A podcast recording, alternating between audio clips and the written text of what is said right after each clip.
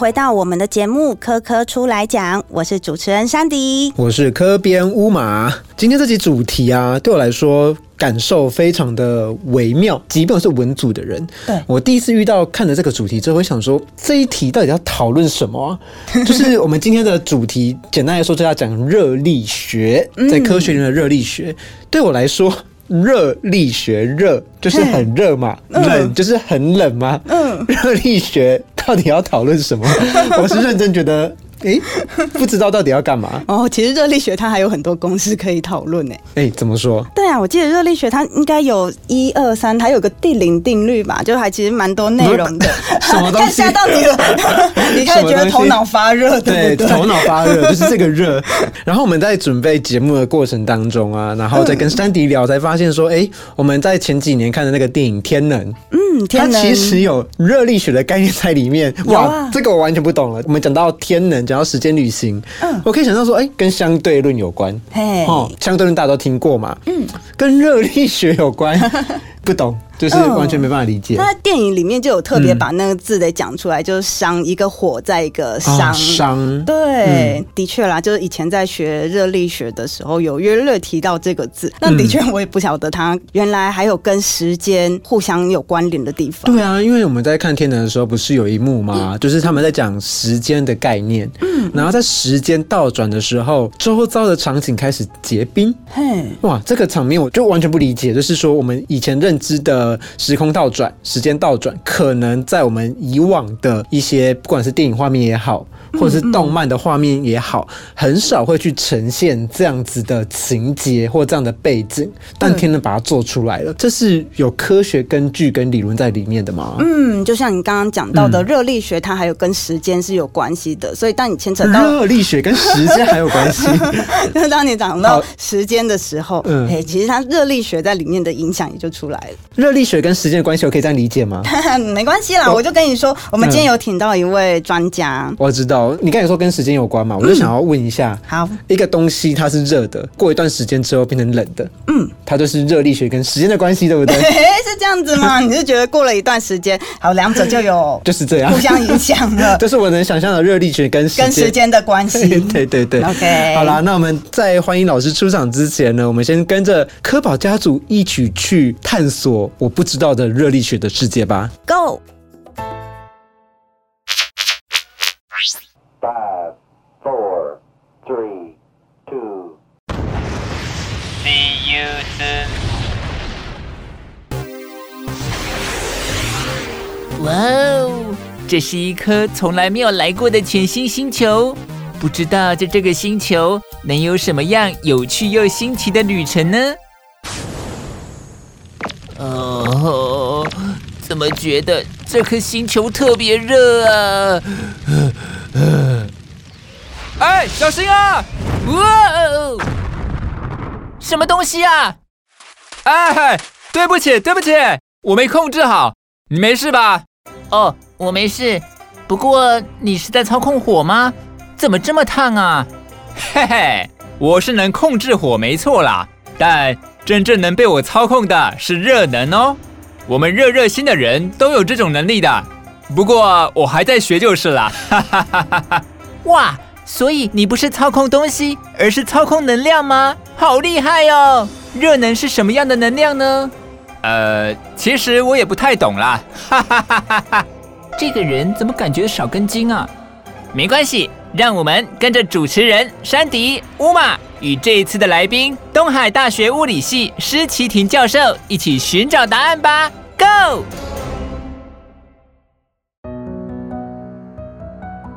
听完了科宝家族的冒险，让我们又回到了热力学的世界来。那我们今天呢，邀请到的老师，哦，要来为我们解决跟物理相关的问题。当然，要邀请到东海大学应用物理系施启婷老师，欢迎老师。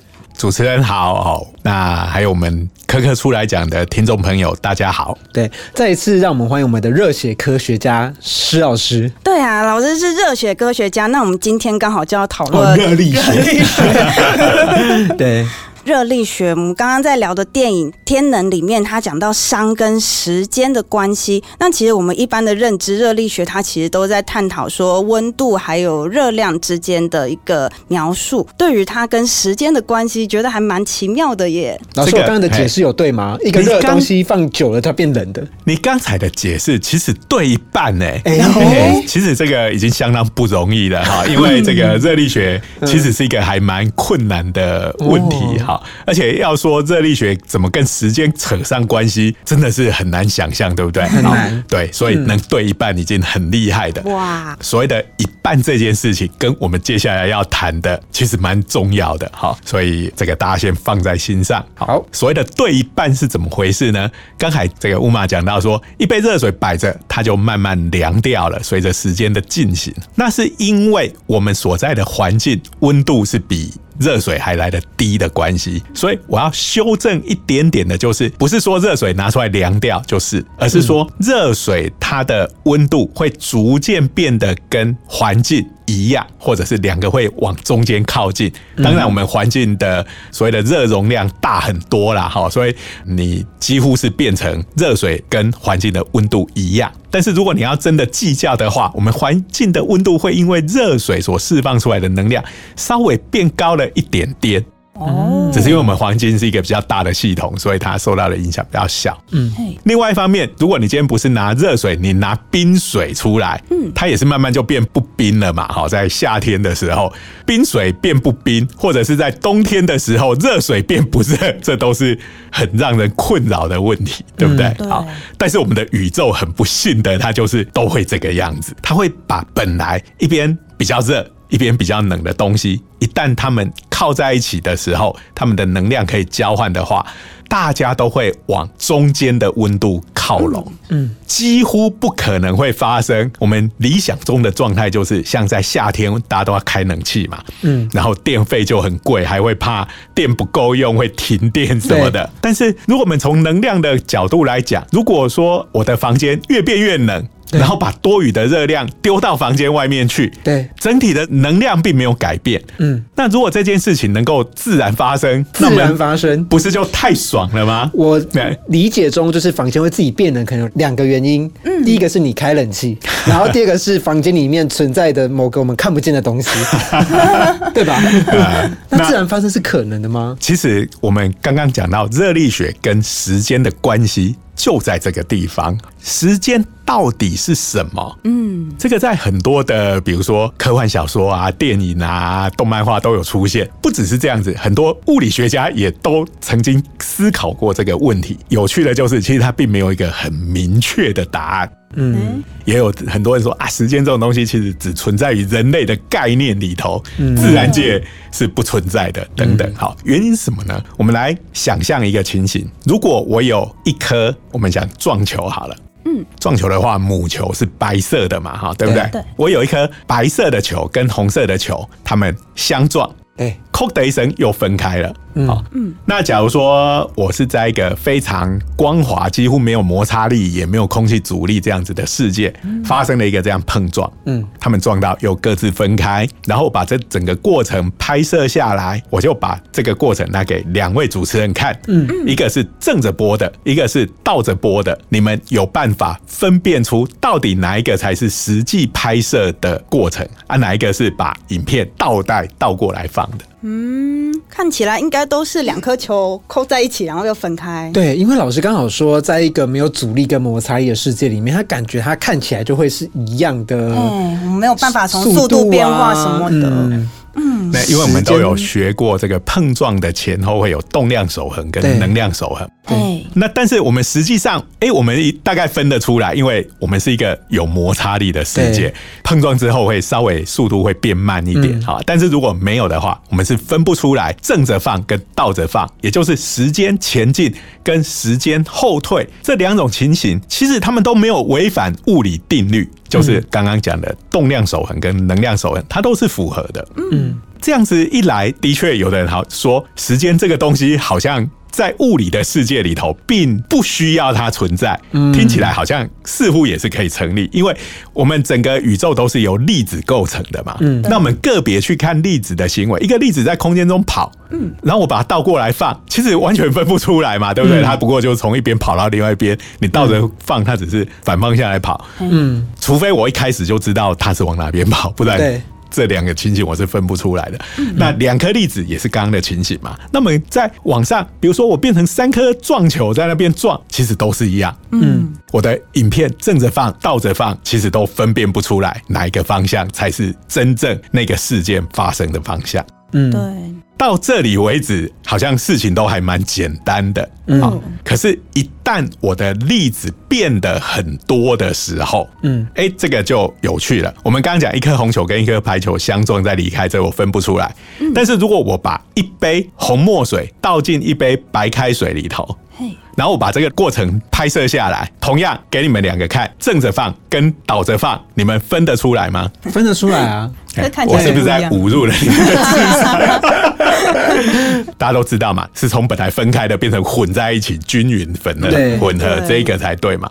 如果它是本来是混合的，然后突然分成半边是红色，半边是白色，大家已经直觉就会认为这是不会发生的。对，那其实这个东西就是所谓的热力学第二定律，哎，听起来很微，对不对？怎么突然间跟热力学？为什么突然跟热力学有关系呢？它就是说，一个系统不会自发性的从一个比较混合均匀的状态变成是一个不均匀的状态。均匀状态就是红红墨水跟白开水混在一起的那个状态。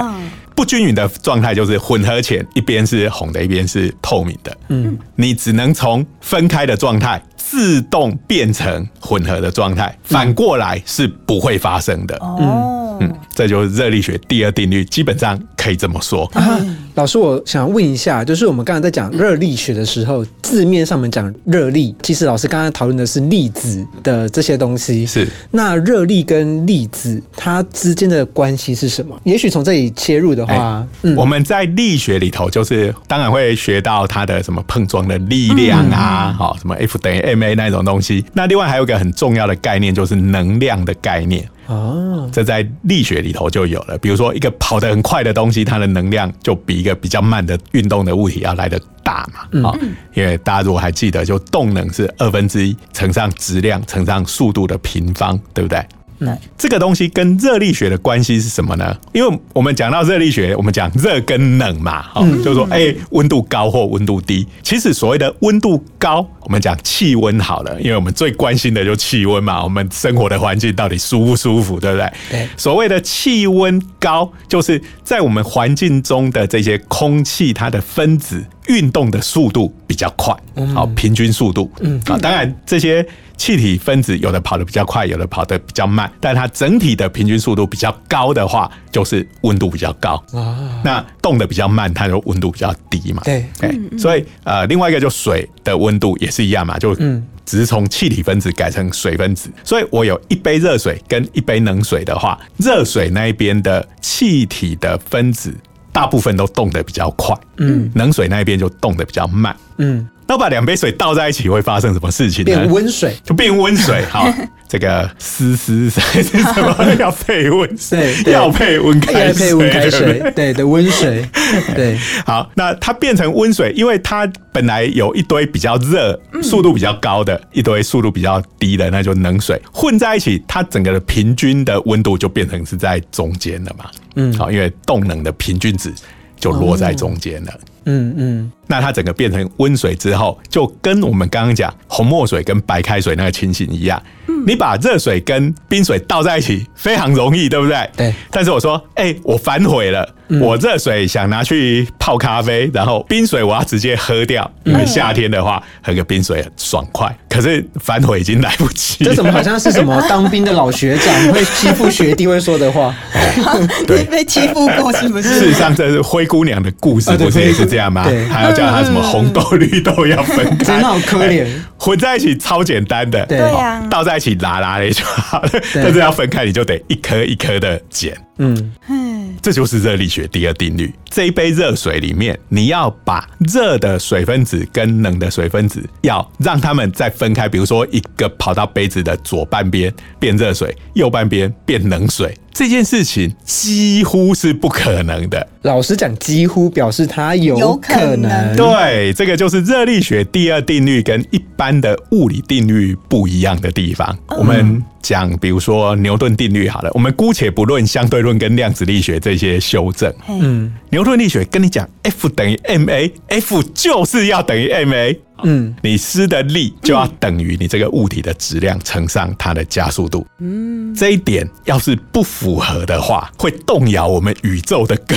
本。这样子，它是一个绝对的，就是说你一定要对。嗯嗯嗯，除了那个相对论、量子力学那些东西之外，嗯但是热力学第二定律这一件事情有点不太一样。嗯他是跟你讲说，这件事情虽然不是完全不可能发生，嗯，但是它的几率实在小到一个，你大概可以预期到我们这个宇宙灭亡结束为止，它的几率还不足以让它发生一次。嗯那这个怎么说呢？我们说，如果我的这一杯水里面，我希望它从一个温水变成一半热开水、一半冰开水的话，意思就是说，我要让运动的比较快的粒子，好水分子都在同一边，比较慢的那些都在另外一边。因为这个我的物理定律并没有限制我这一颗水分子只能出现在左半边或只能出现在右半边，所以它的几率我们就说它各为二分之一。嗯，这个意思就是说，我每一颗比较热的水分子都只能出现在右半边，那就是二分之一。每一颗粒子你拿起来看都要乘二分之一，对不对？那每一颗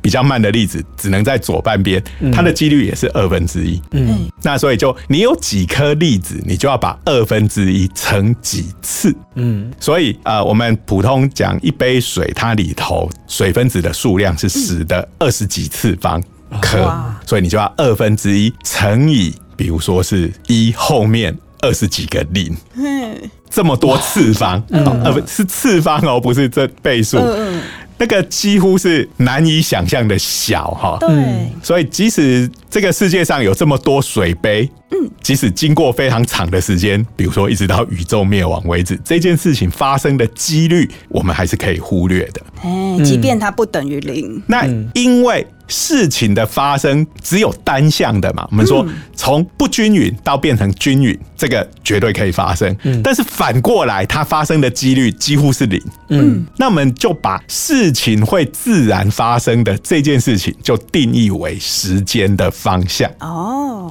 所以你在影片中，你看到任何东西是混在一起，然后变成一个中间的状态，你就知道啊，时间的方向这边是对的。对。嗯，就是顺着时间的好有方向。趣哦！哎、那老师，我们刚才在开场的时候聊到天冷的那个场景，它到底是怎么回事啊？它里头有一段，我相信大家都印象非常深刻对哈。他说时间倒过来，哎、突然就很多东西都结冰了，对，对不对？开始是一个冒着熊熊烈火的场景，倒过来之后变成结冰的场景。对对对，嗯那个有一点就是类似我们刚刚讲的，你冰这个东西放在我们的自然的条件比较一般的环境，你在北极里头，当然什么东西就自己结冰了嘛。嗯，那如果是在我们一般生活的环境，你拿一个冰放着，它慢慢就融化了，对不对？对所以他用这种冰从无中生有长出冰来，嗯嗯，其实就是要来利用热力学第二定律这样子的概念，好，就是我从一个普通的温度，哎、然后突然它的能量从一边就分开了，自动的从中间温度的状态。分成某一边温度比较低，它就会把附近的水汽都结冰了。嗯，另一边就是一般的正常的温度，也许变得比室温还要热一点。啊、就是它把温度变得不均匀。嗯，可是你说它那个是时光逆流的话，我觉得也蛮奇怪的，因为如果时光逆流它变结冰的话，那表示本来就有一个冰，嗯，然后它在顺流的时候融化了，那你逆流它当然就结冰了嘛。对。可是你顺流本来就没有任何冰块在那边，哎，所以他，我觉得《天冷》这一部电影，它是用到了这个概念，好，就是热力学跟时间的定义有关。但是大家不要把它想成它什么都是符合物理热力学里面的讲法，它应该还是导演他想象我想要拍什么画面，然后就可以说，哎，我这是热力学商啊，然后跟时间的方向，嗯嗯，但是他那样子的演出的确是让人印象深刻，对不对？所以大家可能天冷在演什么，你一定不太记得了，然后但是你还记得那个场景，那这导演也算是他成功了。嗯，没错。哎，老师他在里面就是有提到刚刚讲到的“伤”这个字，那这个字在热力学里面它的定义是。我们可以这么说啦，哈，用比较口语的讲法，就是说，我的能量里面，嘿，我不能拿来用的部分，嗯，怎么说呢？我们要使用能量的时候，一定是要把这些能量拿来做某件我们想要做的事情。对，事实上就是能量在不同的形式之间变换。比如说，我们起重机好，或者是那个吊车，或者我们坐的电梯，就是把电这种能量，然后变成把电梯拉到高处，所以它是一个把电能转换成重力位能的过程。那我们想要做的事情就是增加我这个人的高度嘛，就是重力位能。我要做这件事情，我就要付出代价，用我的电能来做。嗯，但是在这过程中，就是我们刚刚讲的，我们处在一个到处都有摩擦力的世界。嗯，那这个过程就是我的电能。并没有办法百分之百变成升高的高度的那个重力位能，对，它有一部分在中间就摩擦就消耗掉了，嗯，也就是变成了热，嗯，东西一旦变成了热，你就很难再拿来用。嗯，因为变成热，它就会自动跟环境混在一起，变成一个均匀的状态，就好像热水跟冰水，它就变成温水了这个样子，它就散到环境里面，跟环境平衡掉了。对，这些能量并没有消失。好，我们都学过能量守恒定律。对，当然如果有相对论，质量是会消失。嗯。这个是另一回事，好，但是我们不讲相对论的话，能量不会凭空消失，这些能量都在。但是像刚才我们讲的那个过程，它在我们把电能转成重力位能的过程中。发生了有一部分变成热能，嗯，它就消耗掉，跑到空气里面去了。这些能量跟我们周围的环境的那些空气啊、水啊或建筑物啊，它们的分子的那些运动，全部混在一起了。你要把它抽回来用，这个是很困难的。嗯，其实应该是说不可能。对，你要拿回来用，你得付出更多的能量，那不是没有意义吗？北河，嗯，对，嗯，所以所谓的 entropy，其实简单的讲就是。能量一旦变成热能，嗯，你就很难拿回来用。嘿，嗯，当然，如果说你这个热能，比如说我的电梯的速度是非常的快，然后它一下子在我们的电梯的轨道产生火焰，火焰这种很高的温度。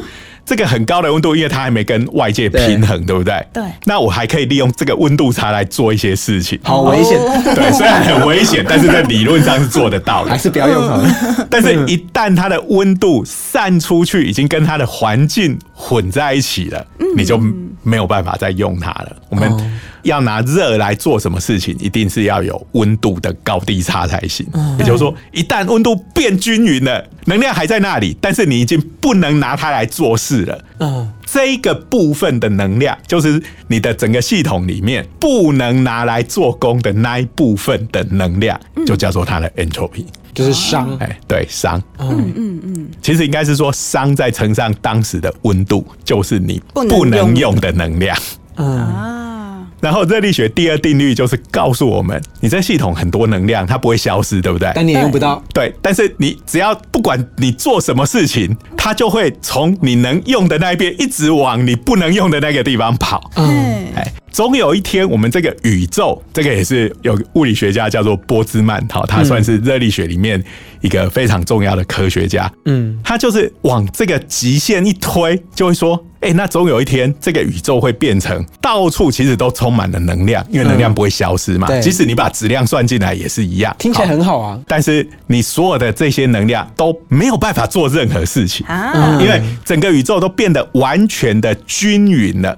嘿，所以这个宇宙就死了。嗯，因为不会再有任何的事件自动发生，因为我们刚刚讲，嗯。你只能往变得均匀的方向发生，你不能逆过来，对不对？对。好，那当你的宇宙变得到处都很平均的时候，这个宇宙就没有任何事情会发生了。你要说它的时间就此停止，好像也可以嘛，嗯，因为它已经到所有的能量全部都变成不能用的能量了，嗯，好，他把这个东西叫做 heat death。嗯，啊，直接翻就叫热死，热死。哎，但因为刚好跟我们常用的哇，天气好热，哇热死了，热死这一样。哎，所以后来我们换了一个翻译，叫做热极。嗯，极就是那个寂寞的极，极尽的极。嗯，就是说这个宇宙不会再发生任何事情。嗯，哦，那所以变成一个极尽的宇宙就死掉了。对，哇，然后这个就就是热力学预言的，我们宇宙的末日是这样子。那有反对他的说法出现吗？譬如说，老师刚刚在讲不可能的事情嘛，就是这个过程是不可逆的，因为我们也知道，就是老师刚刚用了一个非常浅显易懂的，你热水跟冰水你加在一起，你不可能再把它变回热水跟冰水。嗯嗯，就简单来说，就是老师在讲的就是这个状态嘛。那有什么样的理论是在呃，事实上，好，这个热力学第二定律，我们从前面讲过了，它是一个跟几率有关的，它不是那么绝对，嗯只是说它的几率超小的。嗯的确，这样子的说法，哈，给人家一种很悲观的感觉，哦你不觉得吗？哈对这世界充满了能量，但是没有任何事情会发生。看得到吃不到？嗯哎、所以也有物理学家，好，我们讲马克思威，好，他其实是电磁学的大师，但是他其实是在热力学也有很多的贡献。嗯他就提出一个概念，后来我们把它叫做这个马克思威的幽灵。嗯，这取了这个名字，大家就觉得，哎、好像听起来很厉害的样子，对，很酷。他就说，哎、如果我们的宇宙中存在一种生物，他做的事情很简单，我们把我们的宇宙简化成就我们刚才那个水的杯子好了。嗯嘿，然后我这个水的杯子中间住着一个这个马克思威尔的幽灵，然后他拿着一个像网球拍一样的东西。哦，分开。对我看到快的分子来了，我就把它打向右边；慢的来了，就把它打向左边。然后只要他工作够努力的话，违反热力学第二定律的事件就有可能会发生。看起来一个不够啊，要好几个。要好几个，但是后来他自己理论做一做，然后他就去算了一下，这样子的生物，它在工作的过程中，因为它一定也会使用到能量，哦要耗能然后在这个过程中熵又会增加，然后就发哎。现它分开热跟冷所降低的熵，比它自己产生的熵其实还要少，也就是它会这样子的行为，我们先不管说有没有像原子大小这样，而且又聪明有智慧又有行动力的生物，嗯。但是物理学一做发现，哎，没合，它制造出更多的熵。哇，不过后来大家就想，这个宇宙的终结，就算它真的是这样，反正也是没关系不知道多少亿年之后的事情，我们就先不要为它烦恼了。一般来说，我们还蛮相信人类应该会在这件事情发生之前，反正人类应该就会先灭 亡 No，不用担心。对这件事情，目前物理学我们还相信它应该是对的。嗯，因为目前应该是没有任何的反例或反证可以去反证这件事情。哎，那这件事情就会变得蛮有趣的。哎，如果把热力学跟呃我乱讲相对论结合起来，我们在不同的空间维度，我不知道有没有可能是有一些关系的。哎、其实这不是不可能哈，因为我们的气体分子的运动的速度其实也蛮快的，嗯，但是大概还没有快到相对论效应有很明显的作用哈。不过你讲的这个的确是一个有趣的想法，因为我们知道相对论处理很多跟时间有关的问题啊，对，但是感觉上它跟热力学其实他们走的路径是一个非常不一样的这个路径，好，所以哦。至少到目前为止，我还没有看到什么可以把这两边的时间的概念整合在一起。我有一个非常大胆的想象，我在想说，这可能是我三十六岁成为 爱因斯坦的一个很重要的理论。很棒，就等你了我。讲一下，我们刚刚有提到就是相对论。我们现在如果我们用平面来想象的话，那我们用热力学的老师刚才讲说，就是它有不同的做工的分子，就是它做工的速度快跟做工的速度慢的分子。那如果我设计出一个空间，那这个空间它可以把这个东西做分流，用相对论的那个空间的概念，做出一个像是导管的东西。比较快的东西它会自动流向一边，比较慢的呃分子它会自动流向一边。不过，呃，你这样的想法当然是很有趣。不过，基本上在我听起来，大概跟马克思威的幽灵没有什么太大的不一样。马克思威的幽灵要有一个东西去打它，但是我说它是会自己啊，比如说我在那个空间制造一个斜度。对对对对，它让快速的它才有办法流到那个斜坡里面，那慢的它会流到那个斜坡里面。嗯，那这个能量就被分开来了。啊，你这又像那个人工分硬币跟那个 什么做的机器分硬币。我不晓得，就是听众朋友没有办法想象我在想象的画面，但是我的想象是这个样子。其实哈，乌马，你刚刚说你是文组出身的，事实上文组出身的人也有可能给。物理学有很大的贡献，哈，这个是有潜力的。我们都有录音录起来。对对对，在量子力学 里面，啊，他有一位。德布洛伊就是物质波这个概念的人，他是大学的时候本来是念历史，嗯嗯，倒是他老哥是念物理的，哎，因为他们是那个法国的贵族嘛，哈，他事实上最后还继承了这个德布洛伊公爵的这个爵位，所以那时候有钱的贵族实验室是设在自己家里的，啊，他就每天跟他老哥聊天聊聊聊，因为那时候就是量子力学进展的非常快的时候，哎，他就跟你一样产生了一些大胆的想法。对，哎，所以后来就改成去念物理去，很年轻就拿到诺贝尔物理奖，应该来不及。我很看好你 啊！哎，老师，我们刚想到，就是有些人会用热力学这个，嗯，会趋向混乱。均匀的这个趋势来形容自己的房间。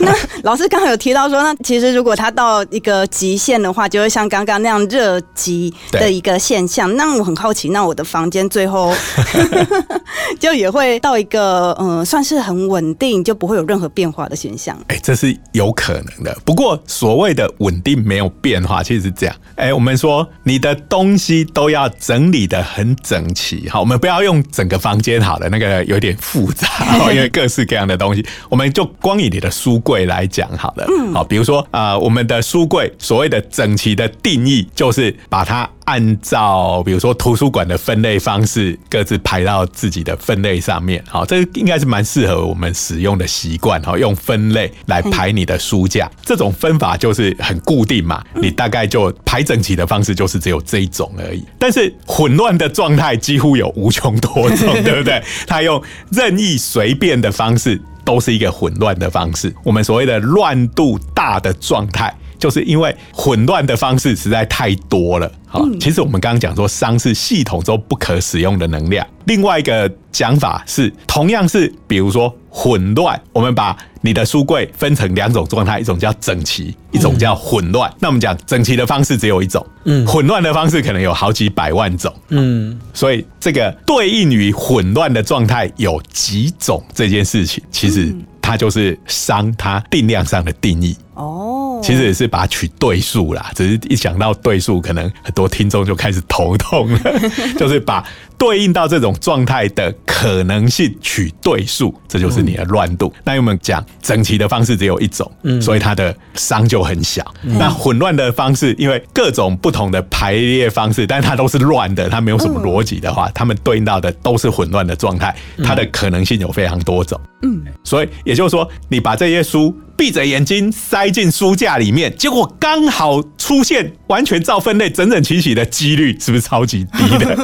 那只要不是这种方式，它就是乱的。嗯，那乱的方式有非常多种。对，所以如果我们每次拿完书就闭着眼睛塞回去，闭着眼睛塞回去，你一定就会得到一个混乱的状态。嗯，那它可能就是一个伤最大的状态。但是你说它是不是就是一个不会动的状态？也不会，因为你随时都还在拿书 拿。出来放回去，拿出来放回去。所以你现在看你的书架的书的排法，虽然它都是乱的，可是今天的乱跟昨天的乱可能有点不太一样。那书的位置会有点不太一样。哦，但是总之它就是乱的，乱的。但是你要整齐，一定是你要刻意去做，才有办法做得到。嗯嗯。所以你如果完全不管的话，它就会趋近于整个是乱的。但是因为我们对于乱的定义，它涵盖了很多种不同的可能性。嗯。所以它虽然看起来不太。一样，但是总之，它对你来讲就是乱的。嗯，那用这个来对抗爸妈的说教攻击是非常有效的 啊！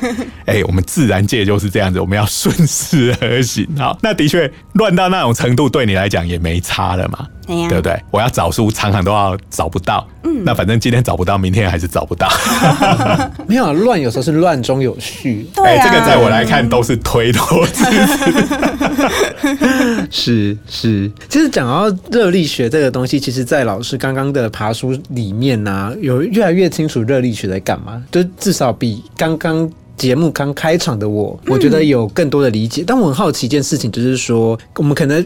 这个问题会回到一个更源头的一个问题，所谓的物质跟所谓的能量的关系。比如说，我们去谈所谓的火焰，火焰这个东西，一开始我其实在跟老师聊天之前，我可能没有想这么多。哎，聊完之后发现火焰这个东西的存在很有趣，哎，就是火到底是什么？它是物质吗？或者它是能量吗？如果是能量的话，想象中是看不到的嘛。能量是比如说未能，比如说，但它有一种是呈现在那边，它自己就是出现一个形体的一个能量的一个。状态这件事情蛮有趣的，可以请老师呃，可以帮我们做个分享跟区别。其实你看到的火，其实它是光嘛，哎，对不对？所谓的火，其实就是燃烧的过程中，它因为就温度上升嘛，嗯，那这个比如说讲量子力学，就会讲到这个所谓的黑体辐射，就是任何一个物体，只要它的温度不是绝对零度的话，它就会释放出电磁波。嗯，然后当温度比较低，比如说像我们的人体这个温度释放出来的光，好，我们人其实是会发光的，不是只有神仙才会发光，真的是会发光的吗？只是我们发出来的光是红外线。嗯，我们的肉眼看不到，比我们的温度再更高一点，比如说你到几百度、一千度左右，它放出来的光就会有蛮多是可见光的。好像太阳，我们看到的太阳光，是因为太阳的表面是六千度左右，它的主要的这个放出来的电磁波就落在可见光的范围里面。嗯，那你刚刚讲的那个火，因为火的温度很高嘛，所以它可能也是好几百度、接近千度那个地方，它那个温度它放出来。的光线就是我们眼睛看得到，所以其实所谓的火，我们讲的是一个燃烧的反应嘛。嗯，那所谓的燃烧的反应，其实就是一个激烈的氧化反应。嗯，就是那些物质在氧化的过程，然后因为它反应的速度蛮快的，比较慢的氧化反应就是像生锈，其实也是氧化反应。生锈这件事情跟燃烧这件事情本质上是一样的，那只是因为生锈是一个缓慢的过程，它的能量慢慢释放出来，所以它温度就没有办法累积。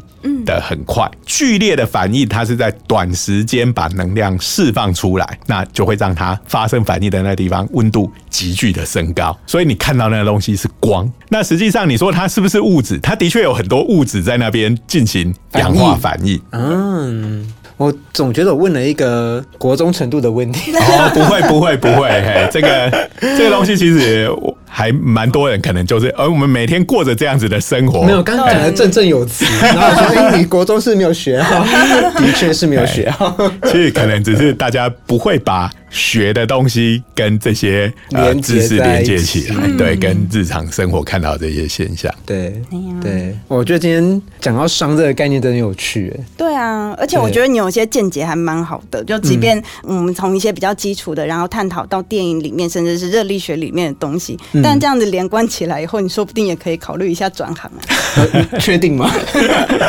还来得及吗？可以，山迪老师，没问题的。好啦，我们也是非常。谢谢今天老师来跟我们分享热力学，以及讲到我觉得今天学到最酷的概念就是熵的概念，然后也让我对于能量的认知有更深一层的认识。对啊，让我们了解到说热力学它其实不是只有讨论热量或者温度之间我们所谓的热的表现，它其实还会跟时间还有整个系统混乱程度是有关联的。它其实是一个有非常庞大知识系谱在后面支撑，甚至是探讨的一个科学的领域。对。我受教了，对，我们也期待你把我们领导到下一个境界。加油啊！哦，真的，等下大家现在赋对我赋予期待吗？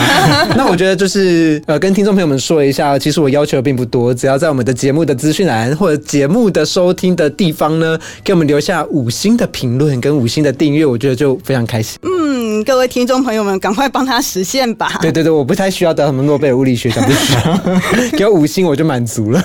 嗯，对对，好啦，那我们再一次呢，谢谢我们的热血科学家施老师，哎谢谢谢谢老师。谢谢老师。那我们今天的节目呢，差不多要告这边一段落了。那有任何问题呢，一样都可以在我们科科出来讲呢的节目资讯栏呢下面留言给我们。欢迎大家一起来跟我们讨论哦，没错，那我们今天的节目到这边告一段落啦，大家拜拜，拜拜，拜拜。